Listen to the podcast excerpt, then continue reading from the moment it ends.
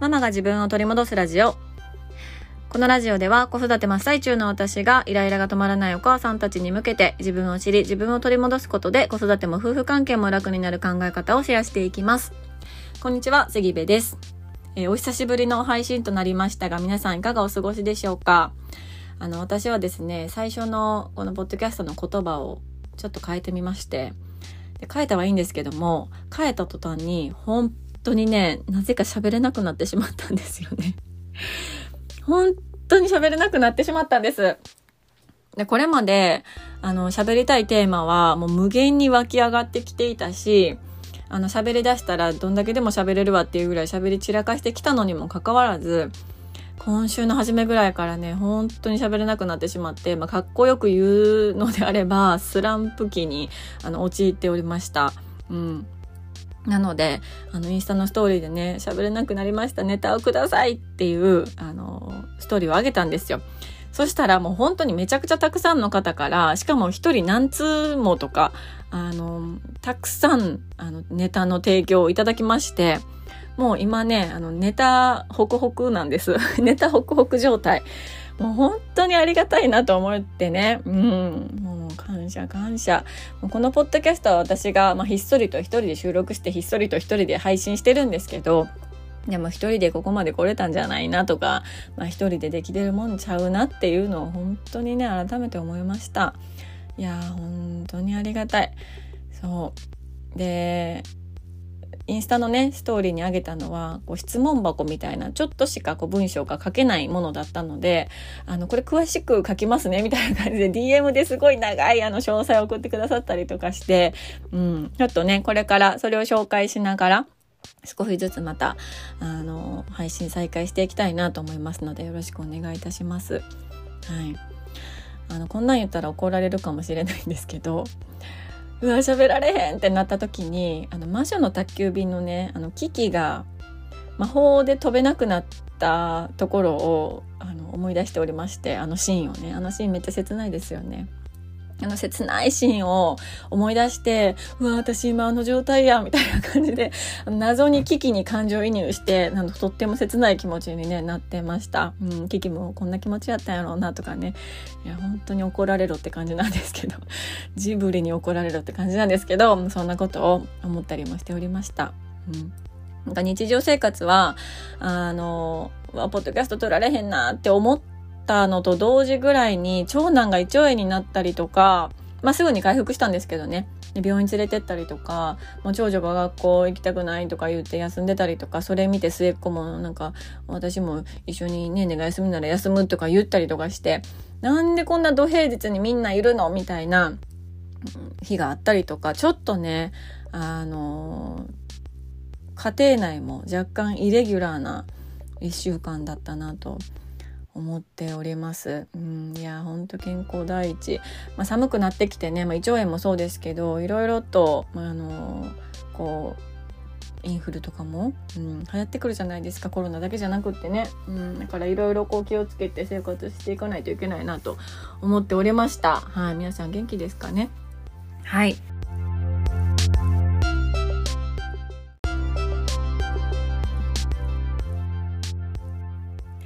今日のテーマは運命共同体と他人事というテーマでお話をしようと思います。えこれはですね、何の話かというと、あの、課題の分離のお話なんですね。課題の分離のお話は、これまでのポッドキャストの中でも、エピソードの中でも、まあ、何度かお話はしてきているんですが、あの、嫌われる勇気っていうアドラーのね、心理学が書かれている本に出てきている言葉なんです。で、最初のこれだけ聞くと、すごい小難しい話が始まりそうな予感がするんですけど、全然そんなことはなくて、まあ、どういうことかというと、まあ、ちょっと簡単にお話しすると、あの、まあ、例えば子供が何かしら悩みを抱えていると、何かしらこう壁にぶち当たっている、何かしらこう、なんだろうな、あの、課題を持っている、問題を持っている、うん、状態の時って、親である私たちは、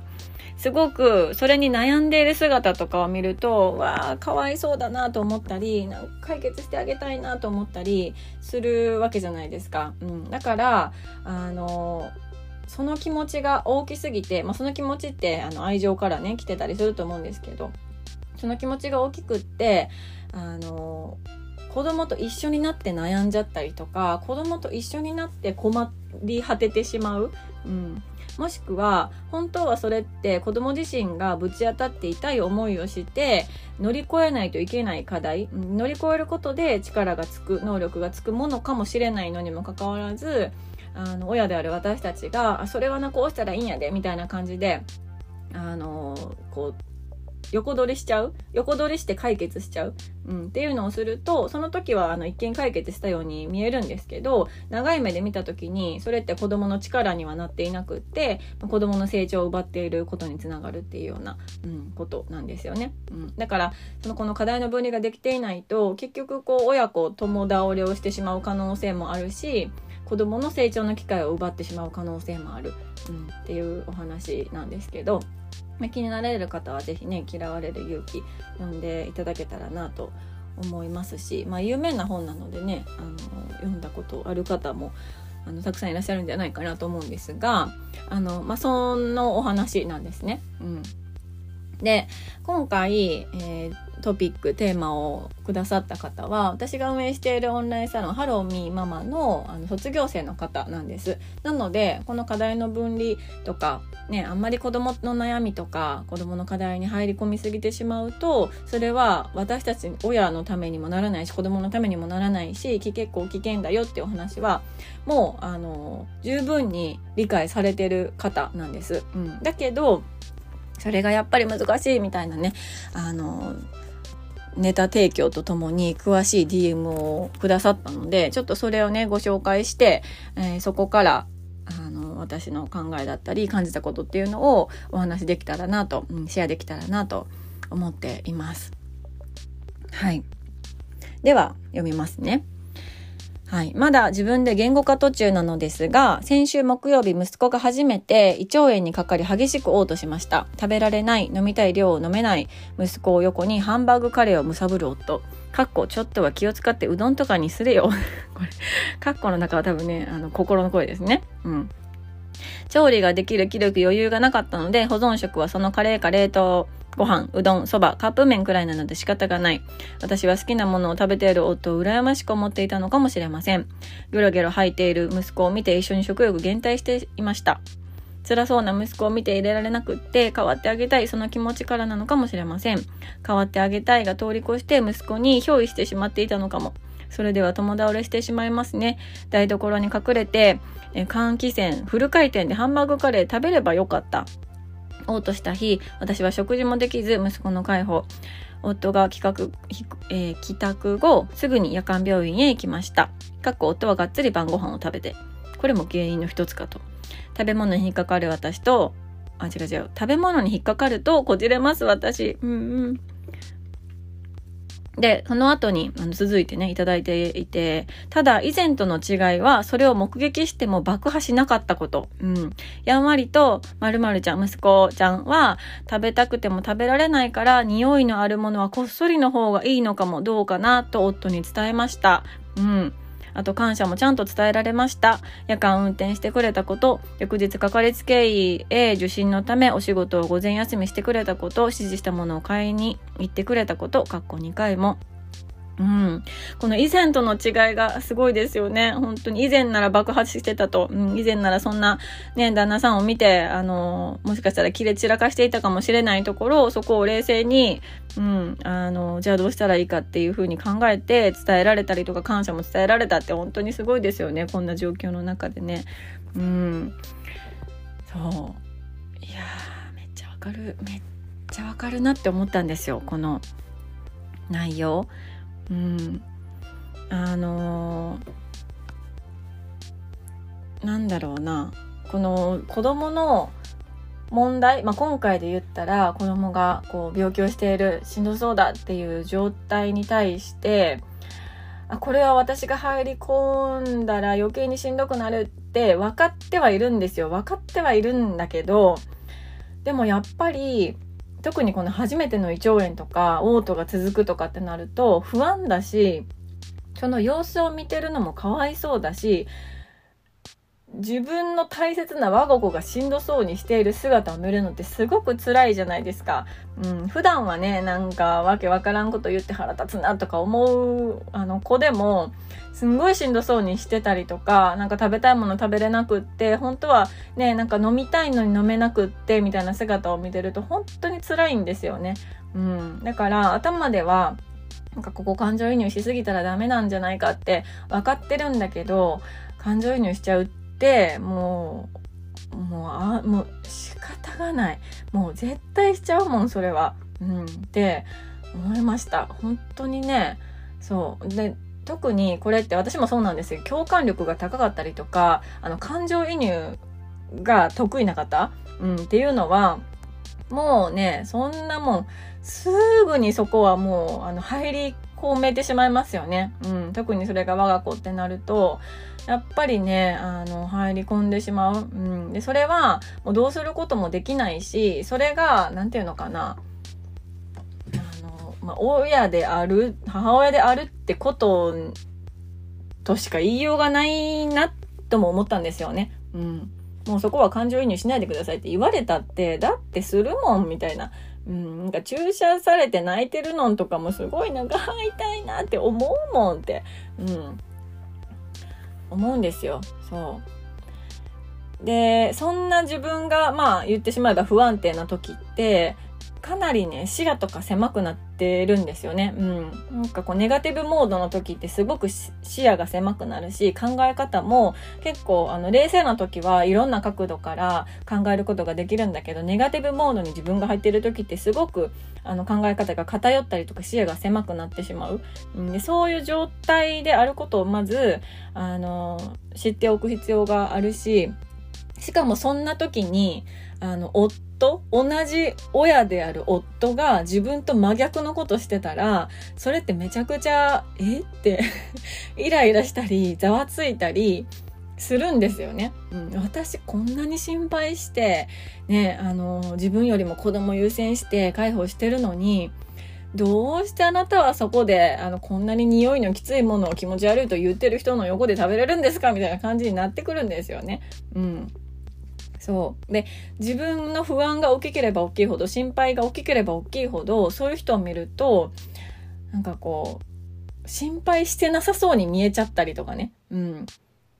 なんでそんな平気なんみたいな風に、こう、見える、ただ見えるだけですよ。見えるだけなんですけど、なんかそんな風に捉えちゃうっていうのも、このネガティブモードに入ってる時は、なんかよくあるんじゃないかなってすごいこう、思いましたね。うん。私も本当になんか、こんな時になんでそんなんができるんみたいな旦那さん見たりとかすると旦那さんはちゃんと頭の中ではあの冷静に子供たちのことも考えてるし子供たちのことを愛してないわけではないんですよ。そうわけではないんだけどでも救急病院に一緒に行って、まあ、我が家の場合は末っ子があの鼻の穴に鼻の穴に小石を詰めた時に救急病院に一緒に行ったんですけどその時に私は「え大丈夫かな?」とか「レントゲン取らなあかんのかな?」とかえこれなんか今取るってなったら血だけになるかなとかいろいろ不安であのなんかそわそわしている、うん、時にあの旦那さんはねそこでなんかバス釣りの動画を見てたんですよね。でそれを見た時になんでそんな今のんきにそんなことができるんですかって思ったんですよ当時は。だけど今思うのはでも私たちにできることって何もなくって、ただただ順番を救急病院の待合室で待つことしかできないんですよね。うん。そこで私たちが、あの、お医者さんのように、あの、末っ子をね、どうにかこうにかすることもできなくって、ただ順番を待つってことしかできない。うん。じゃあ待ってる間に時間あるから、バス釣り動画見てもいいやんっていう感じなんですよ、旦那さんは。うん。すごく、なんかこう、入り、末っ子が痛い痛いって言ってるのに入り込んでる私からすると、え、なんでそんな他人事なんとか、あの、なんでそんなになんか心配してないのって思っちゃうんだけど、別にそれ心配してないわけでもない。うん、不安に思ってないわけでもない。ただ今できることがないから自分のするべきことをやってるっていう、本当にそれだけなんですよね。まあちょっとバス釣りの動画見るのがするべきことなのかどうかわかんないですけど、うん、でもなんか本当にその違いなだけ、うん、なんですよね。うん、だけどなんかざわざわイライラする気持ちも本当のことだし、うん、なんかそんなこう感情に自分がなるのも本当のこと、うん、こんな風に思ってはいけないって思うとしんどくなるからこんな風に思ってるな私。めっちゃ不安なんだなとかあ本当は私もあのカレー食べたかったなとかね、うん、なんかそういうのをこうそういうことに気づくっていうのがあの大切なのかなってこれを読みながら思ってました。そうねあのー、これねでも読みながら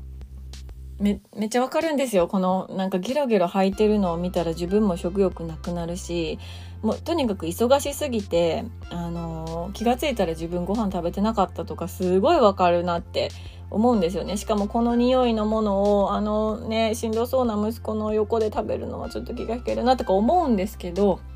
でもこれを読んで思い出したのがあの飛行機がこう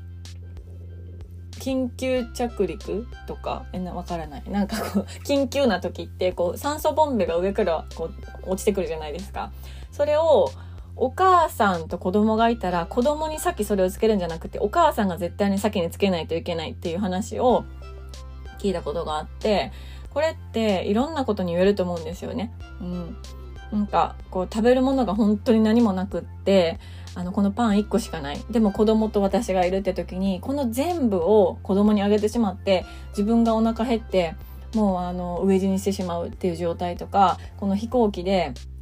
酸素ボンベを先に子供につけちゃって自分のをつける時にはもう自分が液体でしまうみたいな、まあ、すっごい極端な例ではありますけどそうなってしまうとお母さんがしっかりしていないと子供だけ取り残されても子供にとって、うん、それって幸せなのかなとか子供にとってそれはあのこの先その先長い目で見た時に健康に生きていけることなのかなみたいなことを考えるとやっぱり子供よりも先にお母さんだと思うんですよね。お母さんもしくはお父さん。うん。親が心身ともに元気であることっていうのは、どんな状況の時でも本当に大切なこと、うん、なんですよね。で、ついついこう目の前のしんどそうな子供たちを自分を犠牲にしてでもこう優先してね、うん、あの、助けてあげたいみたいな気持ちって愛情から来るし、ね、こう不安とかもあってそうなるんですけど、でもまずはその親である私たちを心も体もちゃんとこうしっかり立たせておくっていうのがめちゃくちゃもうめちゃくちゃ大事だと、うん、思ってます。そうそうだから子供の問題に介入しすぎるのは良くないし子供の問題を横取りすることもあんまり良くないけどでも子供がそれをその問題をあの乗り越えるためにはやっぱりサポートが必要でお母さんたちってそのサポート役だと思うんですよね。でもそのサポート役ってサポート役だからこそちゃんと立っておかないといけない、うん、なと思うんですよ。でちゃんと立っておくためにはやっぱり心も体も健康であの自分を犠牲にしすぎていないっていうことがめちゃくちゃ大切に、うん、なるのでね。そう。なんかそんなことをこう改めて思い出したり考えたりしておりました、うん、我が家もちょうどあの今週長男がね胃腸炎になったりとかしてそうやっぱりなんだろうやっぱあの病気の人が家にいたりすると